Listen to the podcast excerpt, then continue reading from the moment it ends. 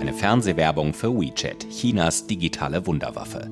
Wie solle sie wissen, was ihre Kinder machen, wenn sie WeChat nicht beherrsche, fragt eine Frau. Kinder wie der 18-jährige Wang Ximiao, für den WeChat der wichtigste Begleiter durch den chinesischen Alltag ist. Morgens checke ich als erstes meine WeChat-Nachrichten und lese dann ein paar öffentliche Accounts. Dann schaue ich, was meine Freunde gepostet haben. Ich verbringe sehr viel Zeit mit WeChat, fast die Hälfte meiner Zeit. In China nutzen über 800 Millionen Menschen die App WeChat des mächtigen Internetkonzerns Tencent. Das sind über 90 Prozent aller chinesischen Smartphone-Nutzer. WeChat arbeitet mit Mini-Programmen, Apps in der App.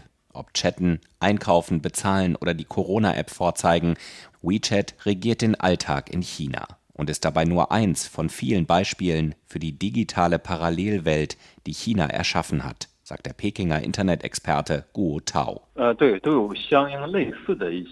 Wir haben für alles unsere eigenen Produkte, die den gleichen Service liefern. Internetnutzer in China haben eine riesige Zahl an Apps, aus denen sie wählen können. Die am meisten genutzte App ist die aus dem Hause Tencent, WeChat, früher QQ, mit 90% Marktanteil.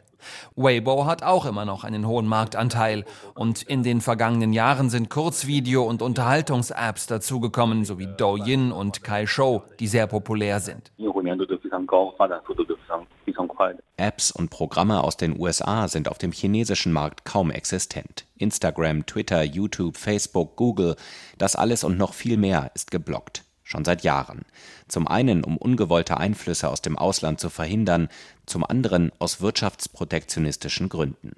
Chinas Internetfirmen hätten nie so groß, mächtig und innovativ werden können, wenn US-amerikanische Produkte auch den chinesischen Markt beherrscht hätten. Nun will US-Präsident Trump zurückschlagen und hat es dabei auf WeChat und die Kurzvideoplattform TikTok abgesehen. Er droht mit einem Verbot von Geschäften mit Tencent und ByteDance, den beiden chinesischen Unternehmen hinter diesen Apps. Chinas politische Führung zeigt sich darüber empört. Der Sprecher des Außenministeriums Zhao Lijian.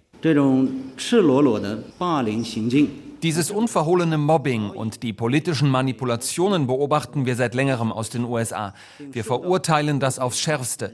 Wir appellieren an die USA, ihre hysterischen Reaktionen zu überdenken, sich an Marktmechanismen und WTO-Gesetze zu halten und die ungerechtfertigte Unterdrückung und die diskriminierenden Restriktionen gegenüber unseren Unternehmen zu stoppen.